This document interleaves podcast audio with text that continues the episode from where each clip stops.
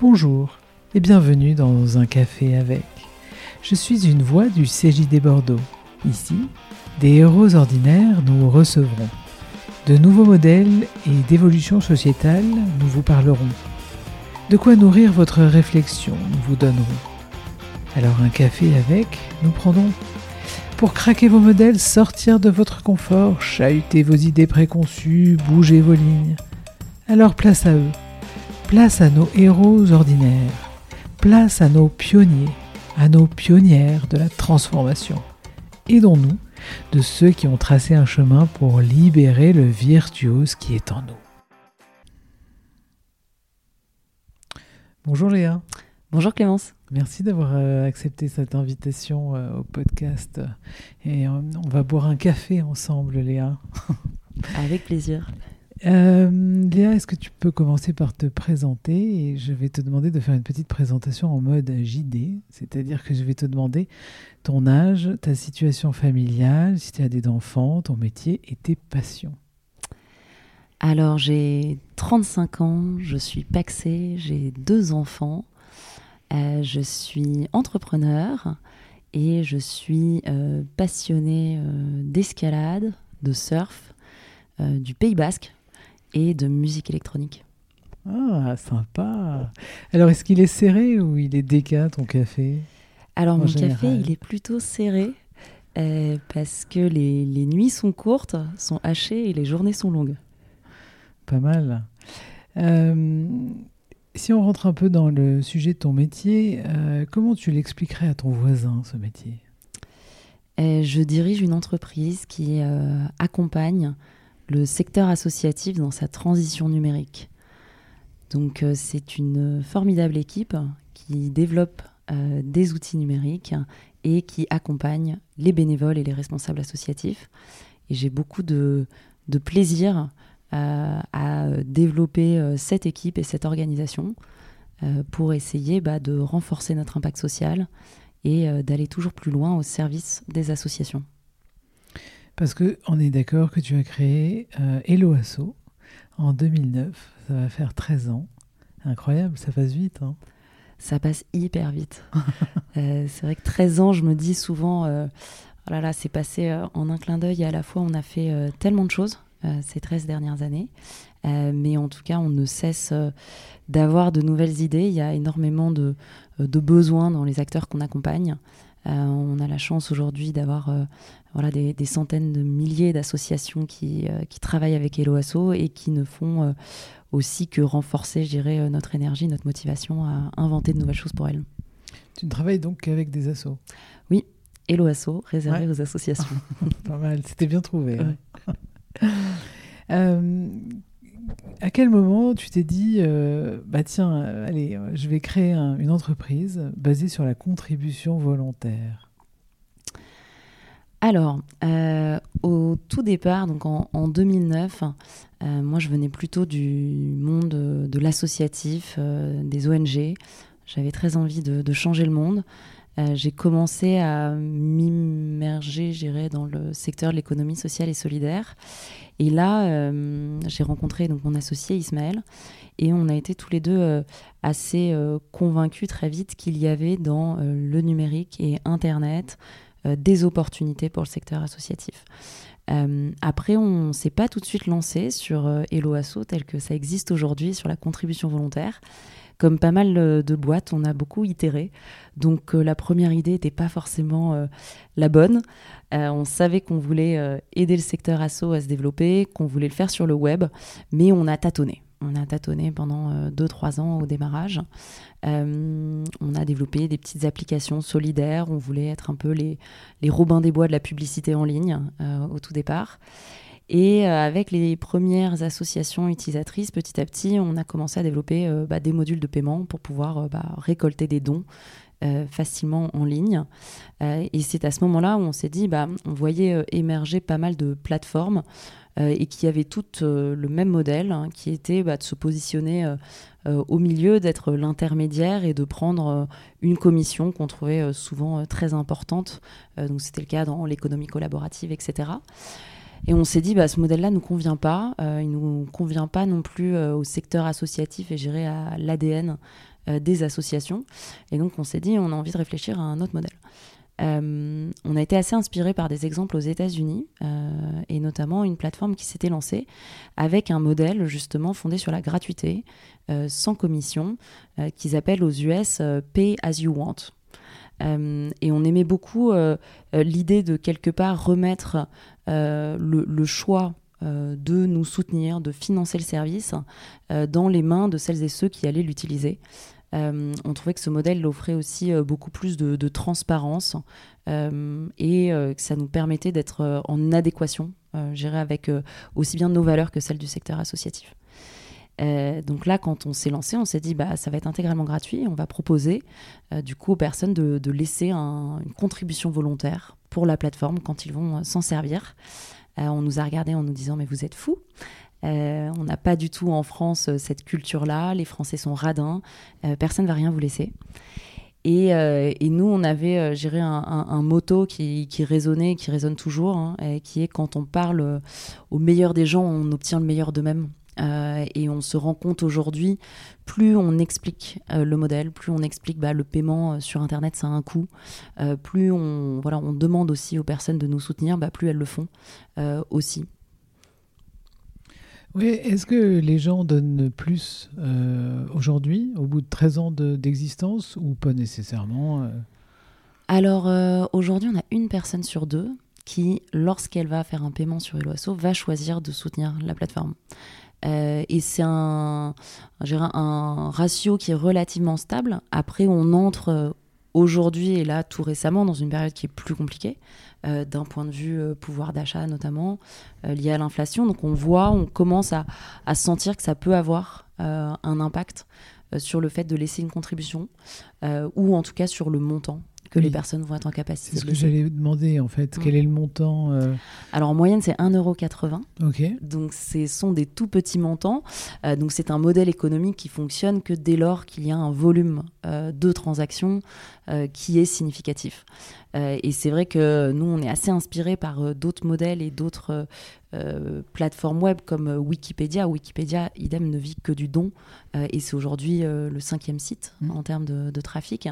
et en fait, cette idée de, de montrer un autre modèle sur Internet, une alternative à la publicité, à la revente de la donnée, au commissionnement imposé, c'est quelque chose aussi qui nous a beaucoup stimulé. et aujourd'hui, le modèle d'Eloasso fonctionne parce que Eloasso a grandi. Euh, et qu'on est en capacité bah, de, euh, de, de, vivre grâce à ce micro-revenu. Mais euh, voilà, les petits ruisseaux font des grandes rivières. Et donc, fort des. Il y a un peu plus de 7 millions de personnes qui aujourd'hui ont utilisé Eloasso. donc, pour adhérer à une association, pour acheter un billet pour un événement, pour faire un don. Et donc, la moitié d'entre elles ont choisi au passage de soutenir Eloasso. D'accord. Et ben, c'est assez intéressant. Une personne sur deux, je ne savais pas pour l'avoir utilisé moi. Pour avoir donné, parfois, pas toujours. Non, c'est vrai, c'est hyper intéressant parce que euh, c'est un modèle qui, de toute manière, euh, euh, agite notre cerveau d'entrepreneur mm. quand même. Parce que on va, on va parler, on va rentrer un petit peu dans le sujet du modèle économique, mais quand même, avant ça, tu vois, toute cette démarche, déjà sur les associations et après sur cette contribution, euh, c'est vrai que c'est assez étonnant. Oui, bah, euh, je trouve que ça a beaucoup euh, évolué. Quand on s'est lancé en 2009, euh, je pense qu'on nous a pris euh, pour des fous euh, ah, à l'époque, ou pour des hippies en tout cas, et on était un, animal bizarre parce qu'on travaillait pour le secteur associatif et à la fois on faisait de la technologie, donc on était un peu à la croisée de ces deux mondes-là. heureusement, aujourd'hui, ces modèles hybrides, comme ce qu'incarne Eloasso, se sont multipliés. moi, j'aime bien dire que euh, là, on voit émerger beaucoup euh, plus, euh, et, c'est très bien, les entreprises à mission, etc. Nous, on avait une mission avant d'avoir une entreprise, et c'est vraiment ce, désir d'avoir un impact social, d'œuvrer pour la société au sens large, qui nous a motivés à créer une entreprise qui est au final le, moyen d'y arriver, plus que, la finalité. et je pense que c'est des modèles qui se développent de plus en plus Euh, moi, je, participe et je suis ambassadrice pour le mouvement Impact France, qui est partenaire du CJD d'ailleurs, mmh. et qui fédère tous ces entrepreneurs engagés dans la transition écologique et sociale. Et, on voit notamment chez les jeunes, sur ceux, qui se lancent aujourd'hui, bah, ce sont des préoccupations et une attention qui est au cœur des entreprises qui sont en train de se créer. Ouais, la transition. Et charge euh, maintenant à, faire transitionner les autres. C'est ça, parce que la transition, euh, on en a besoin, non? On a ah bah besoin de passer à autre chose? Ah oui, oui, oui complètement. Je pense qu'on est aujourd'hui. Euh, enfin, on voit les limites d'un de, modèle, hein, d'un système, et je pense qu'on les perçoit de plus en plus fortement. je pense que les acteurs économiques ont un rôle très important à jouer dans cette transition et que euh, euh, on, peut plus continuer comme ça. Qu'est-ce qui euh, parce que c'est pour ça qu'on fait notamment ce podcast, c'est un peu pour réfléchir à ces nouveaux modèles, euh, on les a on les a beaucoup appelés les modèles du futur. Je pense que c'est un petit peu les modèles d'aujourd'hui. Ou en tout cas, on en a besoin. On a besoin de passer là tout de suite à autre chose. Euh, et donc, c'est pour ça que, tu vois, ce modèle sur la contribution volontaire est, intéressant. Mais justement, si on rentre un peu, euh, parce qu'au CJD, on se demande un peu comment on peut craquer nos modèles. on a envie d'aller chercher un peu les choses différentes ce modèle économique, il fonctionne? Il, est comment en fait? Tu gagnes de l'argent? Tu sais les questions. Oh, et qu'est-ce que tu en fais surtout? Oui, alors ce modèle, il fonctionne hum, aujourd'hui. Euh, ça nécessite, comme je le disais, un effet de taille. Et donc en fait, quand on a euh, démarré, euh, assez rapidement, on s'est dit bah, le temps que la contribution volontaire nous permette bah, de financer l'équipe, de financer la plateforme, ça va durer un certain temps. Donc il faut qu'on soit en capacité bah, de pouvoir se payer, de payer nos équipes dans l'intervalle. Donc comme pas mal d'entreprises, on, on a fait un petit détour par une activité B2B. Donc concrètement, on s'est dit bah, qu'est-ce qu'on connaît, qu'est-ce qu'on sait faire? on connaît très bien le secteur associatif, on sait faire des plateformes web de mobilisation. Donc on a une activité au départ de travailler pour des fondations d'entreprises euh, pour pouvoir développer bah, pour elles euh, aussi euh, ce type de plateforme. Ce qui nous a appris énormément de choses, qui nous a aussi voilà, fait rencontrer de nouvelles associations et surtout qui nous a permis bah, de développer l'entreprise et de tenir pendant tout ce temps-là. après, on était et on a été rentable dès une première fois en 2015 et puis à nouveau en 2017. Euh, et ensuite, on a souhaité aussi euh, euh, pouvoir accélérer dans notre développement. Donc on a fait ensuite des levées de fonds qui ont du coup entraîné des grands plans de développement et donc nuit à la rentabilité. mais aujourd'hui, le modèle Eloasso est équilibré et uniquement sur cette source de revenus qu'est la contribution volontaire. après, euh, pour euh, mettre un petit peu en, perspective l'effet volume que, que, je décris, c'est que euh, on accompagne aujourd'hui 210 000 associations. il y en a 1,5 million en France, donc 210 000 ça paraît beaucoup, mais on n'est pas encore du tout arrivé. Et, et, ça représente pas très loin 800 millions d'euros qui ont été collectés sur Eloasso, dont 300 millions les 12 derniers mois. Donc aujourd'hui, on a, euh, une très forte croissance euh, ces dernières années euh, et qui permet bah, au modèle économique de la contribution volontaire de financer le développement de la plateforme et l'équipe qui compte 95 salariés. Oui, 95. Qui ne sont pas rémunérés en fonction des, de pour pouvoir laisser le mois donné. C'est une question qu'on me pose souvent qui est mais si personne ne, vous laisse rien, vous payez pas les gens. Et aujourd'hui, on arrive du coup à avoir suffisamment euh, j'irais, de, de, de, recul et donc de capacité à se projeter sur ce modèle économique, parce qu'on peut se dire, bah, quand euh, nos revenus dépendent euh, du bon vouloir des internautes à laisser ou non un don au moment de leur paiement, comment on pilote ça en tant que chef d'entreprise? Et en fait, aujourd'hui, on arrive à avoir des statistiques et à modéliser tout à fait cette contribution volontaire pour pouvoir bah, projeter aussi notre développement de façon sereine pour l'avenir. Bon, c'est très intéressant tout ça, mais et, justement, quelles sont aussi les, solutions pour augmenter euh, votre visibilité auprès des assos? Parce que tu vois, j'entends 210 000 assos, finalement, c'est mm. peu, entre guillemets, c'est à la fois beaucoup et à la fois peu. Mm. C'est-à-dire qu'il il reste vachement de marge. C'est ah, génial. bien de nous challenger comme ça. Ouais, ouais bah, aujourd'hui, et ça a été le cas d'ailleurs dans toute l'histoire Eloasso, euh, notre principal euh, levier de recrutement, c'est le bouche à oreille. Donc euh, chaque mois, on va avoir entre 5 et 6 000 associations qui rejoignent la plateforme. Et pour près des trois quarts d'entre elles, ça vient du bouche à oreille. on a prêté une attention euh, très forte depuis le, euh, départ à la relation qu'on a avec ces associations.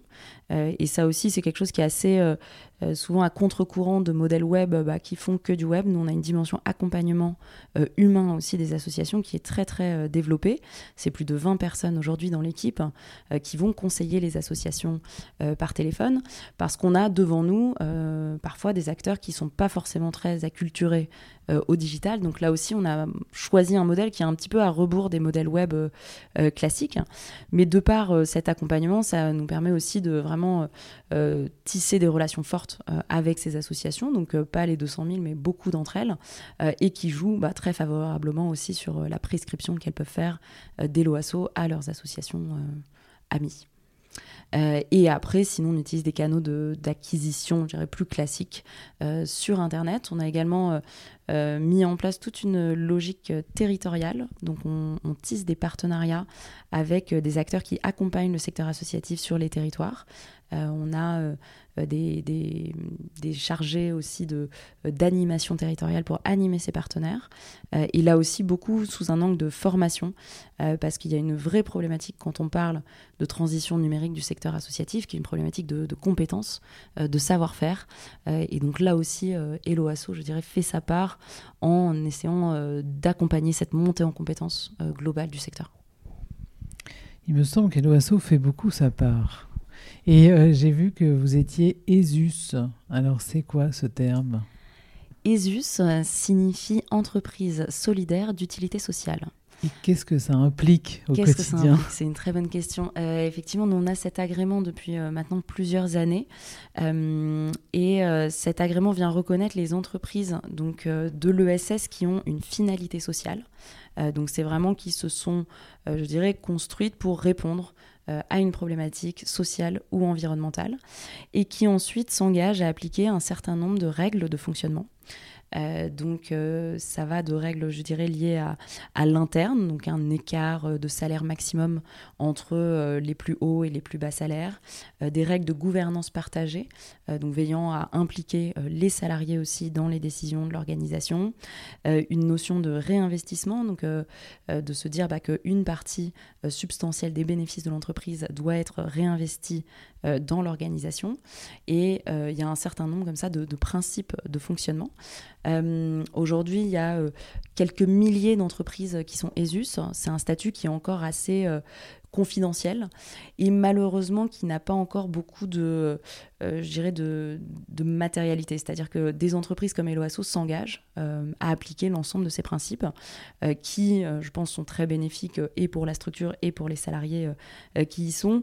Mais toutefois, ces entreprises ne vont pas ensuite, je dirais, bénéficier euh, de formes d'assouplissement, d'allègement fiscal ou d'être privilégié sur de la commande publique, par exemple. Euh, et je pense que ce sont ces mécanismes aussi qui sont à faire évoluer si on souhaite que les entreprises s'engagent davantage. Euh, tu me disais tout à l'heure, voilà, est-ce qu'il faut bouger et est-ce qu'on a besoin de, de changer? Oui, mais pour ça, il faut que les règles changent aussi. et en fait, aujourd'hui, malheureusement, pour beaucoup d'entreprises, bah, d'être, euh, plus vertueuse euh, que la moyenne, d'être plus attentive euh, aux aspects aussi bien sociaux, sociétaux et environnementaux, ça va rendre l'entreprise moins compétitive. et ça, c'est quelque chose où, il faut changer les règles pour que bah, plus l'entreprise euh, va euh, s'engager euh, dans ces sujets-là, plus elle sera aussi compétitive. donc ça, c'est aussi un, plaidoyer porté par le mouvement Impact France et qui vise à faire reconnaître davantage ce statut ESUS. mais toujours est-il, il a le mérite d'exister. ça vient, grossir la grande famille de l'économie sociale et solidaire dans lequel on retrouve des formes d'entreprises donc qui sont et des associations, des coopératives, des mutuelles. Et donc le quatrième type sont ces entreprises ESUS, donc qui sont des structures commerciales, mais qui vont s'engager tant sur la finalité euh, sociale de ce qu'elles font que sur la manière dont elles le font. Oui, parce qu'on parle beaucoup d'entreprises à mission, de Bicorp, mm. etc. Alors quel est le, le lien Quel est le comment, comment ça fonctionne en fait? Est-ce que c'est un peu différent? Les engagements sont sans doute pas les mêmes? Les engagements sont pas les mêmes. Il y a effectivement une prolifération aujourd'hui de, labels hein, euh, qui existent et, qui souvent en plus ont la vertu d'accompagner les structures euh, dans leur démarche et dans leur transition. Euh, il manque aujourd'hui quelque chose d'assez euh, euh, qui permettent euh, justement d'avoir bah, une grille de lecture qui puisse être commune. Il y a un outil qui s'appelle l'impact score qui a la, vocation à, se positionner comme tel, qui permet de, en fait, de faire, et d'ailleurs c'est en ligne, accessible à tous, hein, sur l'impact score, on peut faire un diagnostic vraiment à 360 de l'impact de son organisation. Donc tant en termes de bah, justement la stratégie à impact social environnemental que sur le volet de la gouvernance sur le volet du partage de la valeur, sur l'impact sociétal, sur l'impact environnemental. Euh, et en fait, aujourd'hui, il manque quelque part ce référentiel qui puisse être commun, euh, qui puisse avoir, euh, comme je le disais, du sens et de la matérialité vis-à- ៗ aussi des acteurs publics ou des bailleurs. Euh, et ça qui n'existe pas. Et donc, en fait, parmi tout cet océan de, de, labels, euh, chacun ont un sens, chacun peut euh, venir aussi bah, reconnaître un engagement de la part d'une entreprise, mais il manque, à mon sens, ce référentiel commun qui aura vraiment du poids et qui pourra constituer une véritable incitation aussi à la transition. Oui, c'est intéressant. Et donc, en fait, c'est parce que tu penses qu'on est au début, entre guillemets, parce que ça fait déjà quelques années qu'on y travaille et que certaines entreprises avancent là-dessus, mais pas non plus euh, très longtemps à l'échelle du temps euh, global. Euh, parce que du coup, Impact joue beaucoup, essaie de... Enfin, vous essayez de fédérer autour de vous oui, oui, complètement. Aujourd'hui, le, mouvement Impact fédère 15 000 entreprises. Donc, euh, on en est au début. Euh, oui et non. Euh, je pense en tout cas que quand on regarde le nombre euh, Impact a vocation à se positionner comme une alternative au MEDEF. Euh, bon, bah, en termes de nombre d'adhérents, on est encore très très loin euh, du nombre d'adhérents du MEDEF. Donc je pense qu'il reste euh, encore beaucoup de travail pour que, et notamment, nous, on a toujours fait partie de ce qu'on appelle les, les pionniers, c'est-à-dire ces entreprises qui, dès leur création, se sont engagées dans cette finalité sociétale, comme ça existe aussi sur l'environnement. je pense que maintenant, l'enjeu n'est plus le même et qu'il faut une transformation, globale de l'économie. Euh, et là-dessus, il y a deux collèges au sein du mouvement Impact France. Il y a justement les entreprises engagées, euh, comme c'est le cas des Loasso depuis le départ, et les entreprises qu'on appelle en transition et qui sont celles qui, euh, bah, par justement suite à la loi Pacte, les entreprises à mission via Bicorp peuvent engager en fait des démarches de transformation aussi de leur organisation, alors qu'elles, que ce n'était pas, je dirais, leur mission première. donc il reste beaucoup de travail. J'ai le sentiment que le sujet devient euh, de plus en plus euh, d'actualité qu'on voit aussi euh, que voilà, la, parole politique bah, accélère aussi ce type de, prise de conscience et de transformation.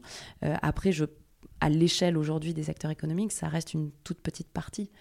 Qui sont engagés et les très grandes entreprises sont tenues de le faire et intègrent pleinement ces logiques RSE. Mais quand on regarde au niveau des PME, des ETI, bah, on constate que c'est des sujets qui sont euh, pas encore toujours euh, palpable au sein de, ces boîtes-là.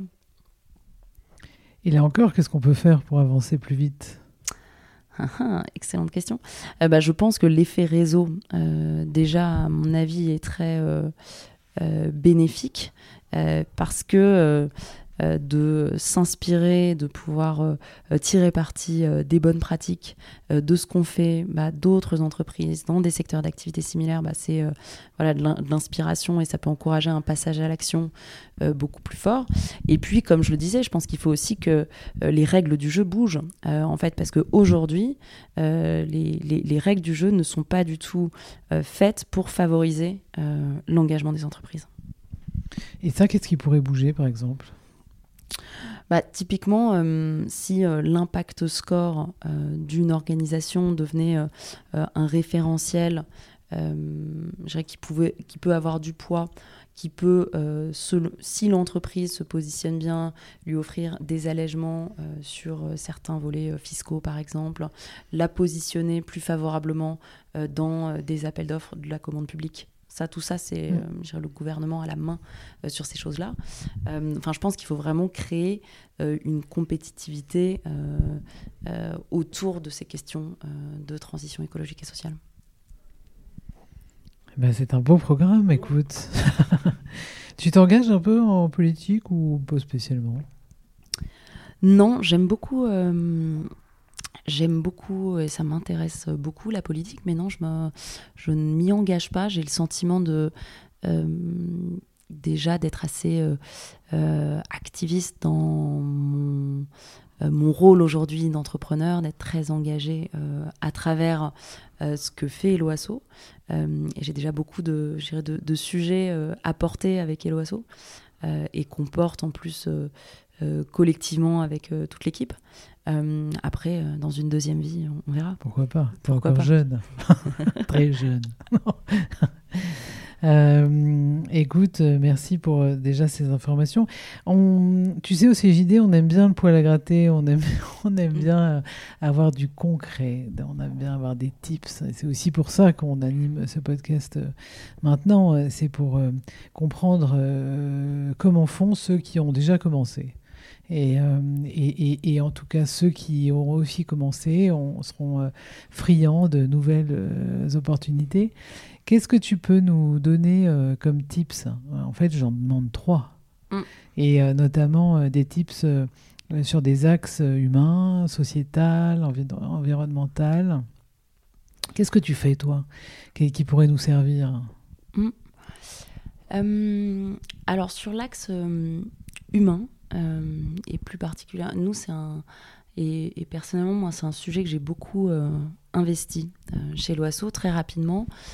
Euh, dès 2015, j'ai été assez frappée par euh, une citation qui disait bah, la, dette organisationnelle, c'est comme la dette technique, mais en pire. Euh, sachant que la dette technique en, informatique, c'est quand on a accumulé tellement de vieux codes qu'on ne sait plus trop quoi en faire ou comment le maintenir. Et donc, on a beaucoup travaillé sur les sujets d'organisation interne avec un axe euh, de se dire bah, comment on crée un cadre de travail euh, qui soit euh, épanouissant et stimulant pour les collaborateurs. je disais tout à l'heure, moi, quand j'étais jeune, plus jeune, euh, je voulais euh, changer le monde, tout simplement. Et après, euh, et quand voilà, et à la tête des je me suis dit, bah, la première zone de responsabilité qui est la mienne, c'est les personnes que je peux toucher au quotidien, donc c'est l'équipe Eloasso. donc j'ai mis beaucoup d'attention ces dernières années à créer justement ce cadre de travail. et pour ça, il y a plusieurs principes. et on a fait beaucoup de choses avec l'équipe. L'un des principes clés pour moi, c'est l'autonomie et, et la participation euh, des personnes à l'organisation. Euh, on a euh, mis pendant quelques années en place une méthode qui s'appelle l'holacratie, donc qui est dans toute la tendance des entreprises libérées, qu'on a gardé pendant deux ans et demi et après on a un peu décousu, on a gardé certaines briques, mais parmi les fondamentaux qui aujourd'hui sont clés pour nous, c'est qu'on a une très grande franchise euh, qui s'est développé en interne. Donc on se dit les choses. Euh, un de nos principes de travail, c'est se dire les choses respectueusement et sans crainte. Euh, mais moi, je suis convaincue que plus euh, on se parle, plus on se dit les choses, plus on est en capacité bah, de s'améliorer aussi collectivement. on a gardé un autre principe qui est celui de, de faire des, des, rétrospectives très régulières. tous les trois mois, on réunit toute l'équipe et on va collectivement en fait faire un bilan des trois mois qui viennent de s'écouler. Euh, et à partir de là, on peut, euh, on utilise parfois des méthodologies euh, de rétrospective toutes simples comme SAD, GLAD, MAD. Donc, qu'est-ce qui m'a rendu triste, qu'est-ce qui m'a rendu heureux, qu'est-ce qui m'a énervé? toute l'équipe peut mettre ce qu'ils veulent sur la période qui vient de se passer et ensuite on en parle tous ensemble. Euh, par moment, il y a des sujets euh, très chouettes, par moment, il y a des sujets qui sont beaucoup moins drôles. Euh, mais en fait, de mettre ça en commun et on se dit, bah ok, quelle solution on met en place dans la période qui, qui arrive. et ce qui fait qu'on est en perpétuelle, évolution. Euh, donc là, plus on est nombreux, plus bah, c'est des évolutions qui, prennent un peu plus de temps à être mises en place. Mais pour moi, cette, euh, le fait de co-construire ensemble l'organisation, c'est assez clé que chacun puisse s'exprimer et, qu'on arrive bah, toujours à s'adapter. et l'OASO, c'est une entreprise qui a connu une très forte croissance très rapide. Et c'était une des craintes de l'équipe qui était, mais en fait, comment grandir sans perdre notre âme? Et on a beaucoup euh, chercher à bah, solidifier déjà euh, les valeurs, les principes de travail, comment on voulait travailler ensemble. Euh, et tout ça, aujourd'hui, c'est quelque chose, de, de, très vivant dans l'entreprise et qui contribue, je pense, à, créer ce cadre épanouissant. Et après, plus récemment, ça, c'est autre chose qu'on fait en place et qui me semble assez clé, notamment dans des entreprises, ce que j'appelle des milieux engagés. Euh, en fait, on a beaucoup aussi œuvré pour euh, le bien-être euh, des collaborateurs. On a mis en place, et après, pendant le Covid, une plateforme qui s'appelle Mocacare, euh, et qui va permettre à tous les collaborateurs de pouvoir euh, se connecter pour échanger avec euh, des thérapeutes, des coachs, des psychologues. Et on s'est rendu compte dans des entreprises comme, comme Hello Asso, on a une mission qui est très forte dans un moment de Covid où on a beaucoup d'utilité pour des acteurs qui sont eux-mêmes très sollicités dans cette période-là. bah, en fait, gérer comme ça l'engagement, bah, en fait, ça nécessite aussi de, prêter attention bah, justement à la déconnexion, au bien-être des collaborateurs, à l'équilibre avec leur vie perso, parce que sinon on peut euh, y aller, euh, gérer euh, corps et âme dans cette mission-là. donc c'est des choses sur lesquelles on a été hyper attentifs, on a mis en place plein de dispositifs. Et moi j'aime bien toujours rappeler que en fait la vie c'est à côté du travail, et je pense que les employeurs ont aussi un rôle à jouer là-dedans pour bah, préserver aussi les équipes, les collaborateurs, que les gens se sentent bien et qu'à la fois ils ne donnent pas tout parce qu'en fait il faut pas tout donner à son travail, c'est pas sain. Euh, et après, on a beaucoup travaillé aussi en interne nous, sur les questions liées à la parentalité. Euh, on a une équipe qui est assez euh, jeune, on a une moyenne d'âge qui est autour de 29 ans aujourd'hui. et donc, on a beaucoup de jeunes parents. donc, on avait mis en place, avant que ce soit généralisé, le congé paternité, en tout cas le congé deuxième parent, un mois. là, on s'engage dans ce qui s'appelle le Parental Challenge, et justement sur comment on peut, bah, au sein de l'organisation, mettre en place un certain nombre de règles, de bonnes pratiques euh, qui vont euh, bah, permettre aussi bah, l'épanouissement euh, des jeunes parents. donc ça peut être de, on ne fait pas de réunion très tôt le matin ou très tard le soir parce qu'on sait que ça va en exclure certains, et aussi de, pouvoir voilà, mieux accompagner ces périodes-là de la vie des collaborateurs. Donc ça, je dirais c'est sur le volet interne. Et là encore, euh, en fait, nous, on est toujours, euh, c'est toujours la même chose, et que ce soit avec nos utilisateurs ou avec euh, l'équipe, c'est que je pense qu'on a su se montrer très à l'écoute, et donc il y a toujours plein d'idées qui sont remontées par l'équipe. on fait notamment aussi beaucoup de sensibilisation sur les questions d'égalité entre les femmes et les hommes.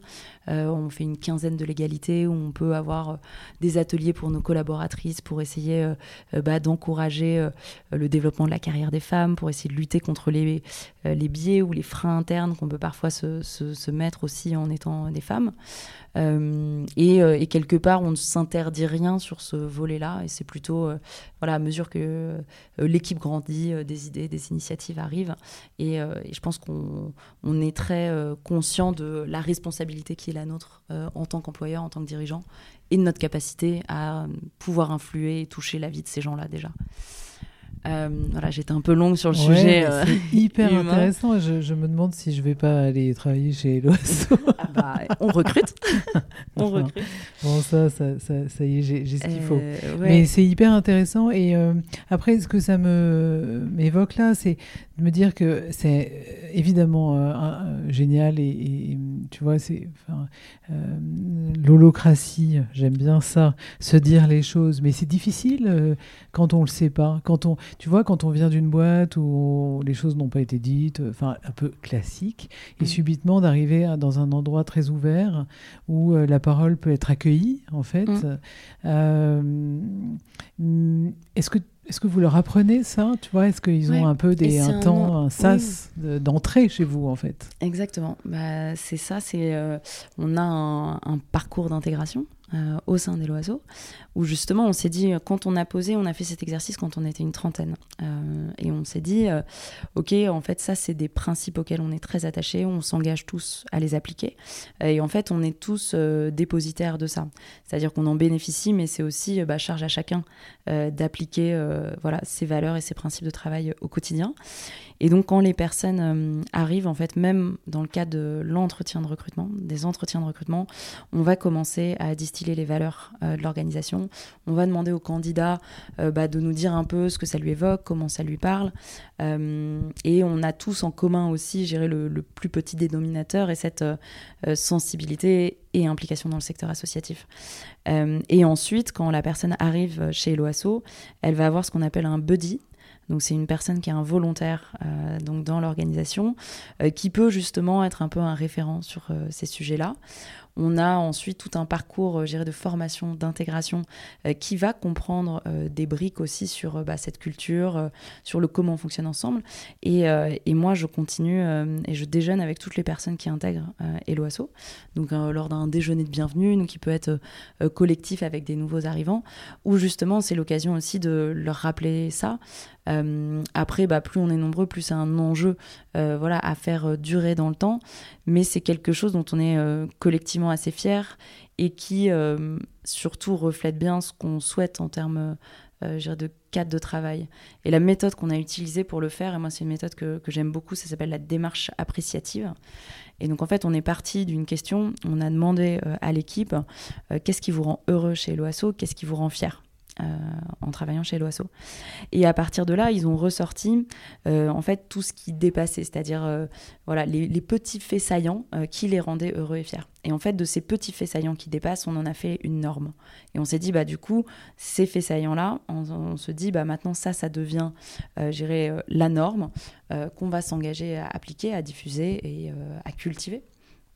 Et après, c'est toujours euh, je des, des, voilà, des, des, sujets qui sont, euh, qui sont vivants, c'est des enjeux. Quand on en reparle euh, là dernièrement, là en juillet, on s'est reposé justement sur les enjeux de la culture, on a refait la rétrospective, on a travaillé en petits groupes, et c'est des choses qu'on qu'on rechallenge en fait assez régulièrement pour se dire, bah, en fait, est-ce qui marche à 30 marche pas forcément à 50, marche pas à 70, marchera pas à 100 et, et, voilà, on termine souvent ces réunions d'équipe par la citation de Darwin. Hein. les espèces qui survivent sont pas les plus fortes, mais celles qui s'adaptent.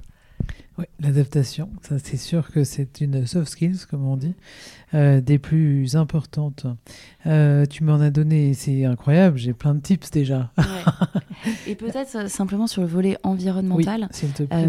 je pense que le, le, premier, peut-être le conseil que je donnerais, et c'est nous on a commencé par là, je dirais historiquement, Eloasso a toujours été très engagé sur la société de par hein, notre activité vis-à-vis -vis du secteur associatif, et c'est aussi quelque chose qu'on lit à l'interne typiquement, on organise une journée de, solidarité aussi tous les ans où les collaborateurs vont aller faire du bénévolat euh, dans des associations.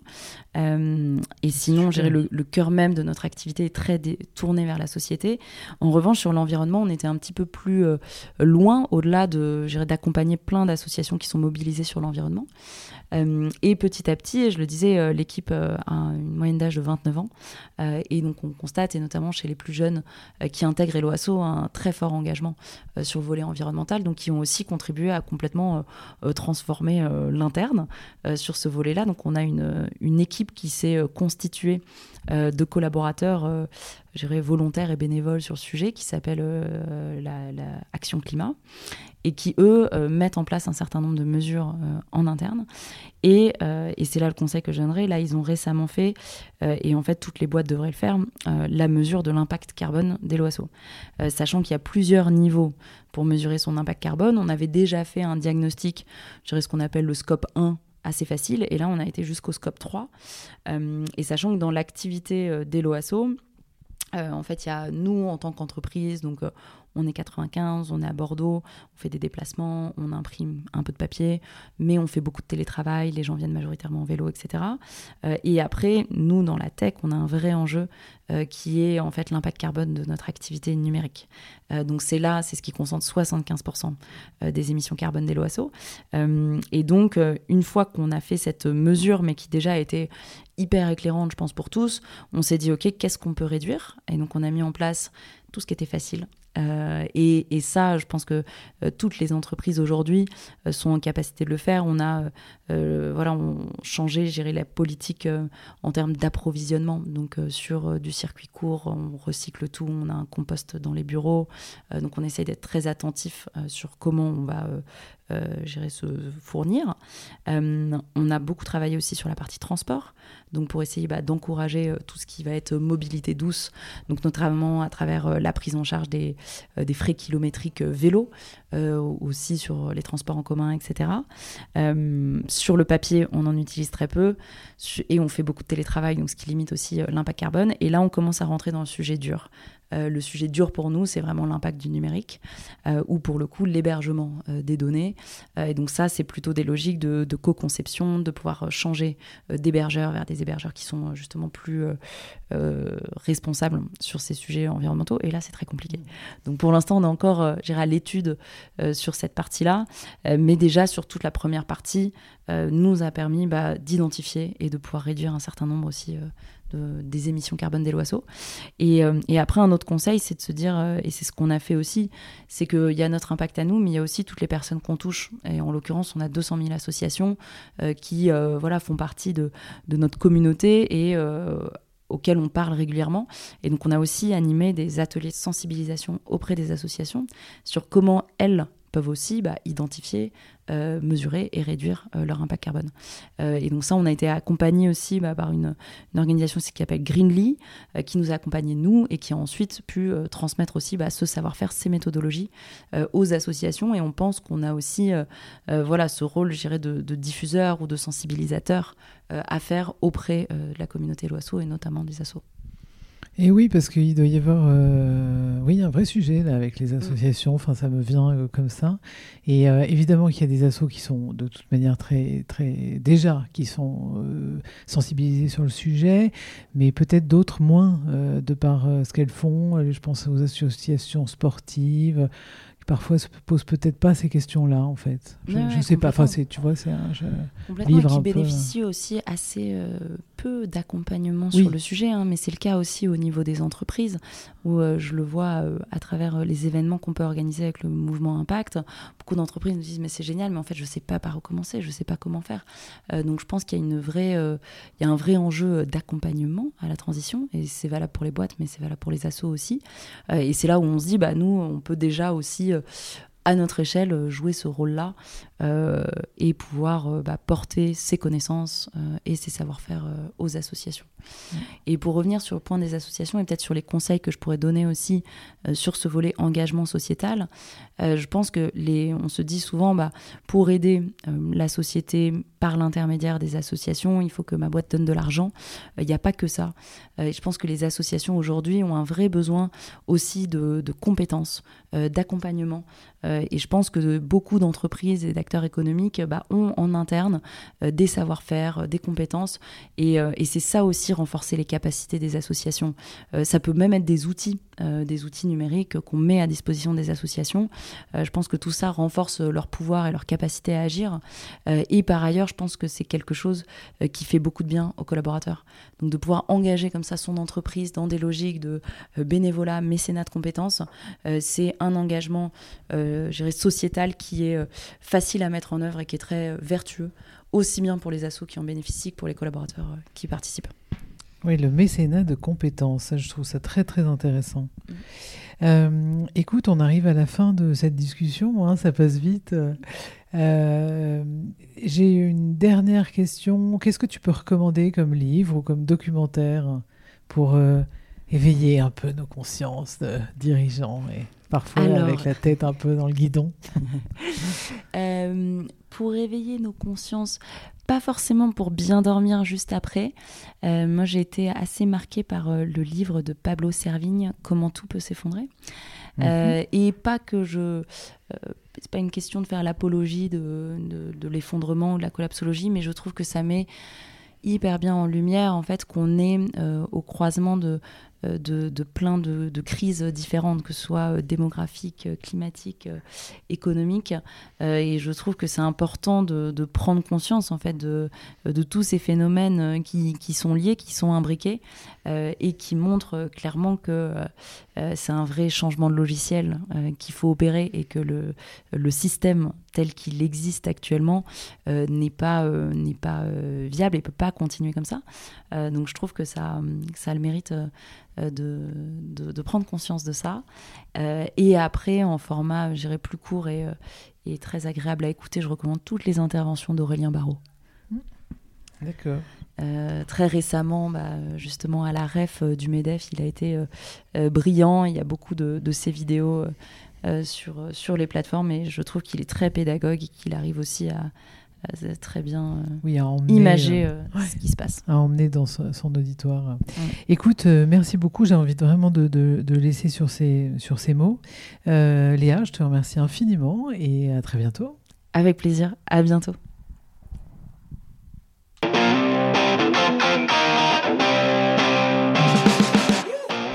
Cet épisode a été imaginé à plusieurs, avec mes amis dirigeants du CJD Bordeaux, Alice, Éloi, Axel, Romain, nous sommes heureux de vous proposer des épisodes de podcast et nous espérons que celui-ci vous a plu. Je vous invite à aller mettre 5 étoiles sur Apple Podcast afin que nous remontions dans les algorithmes. Et imaginez si les héros ordinaires pouvaient se démultiplier. Alors grâce à vous, héros du quotidien aussi, cela devient possible.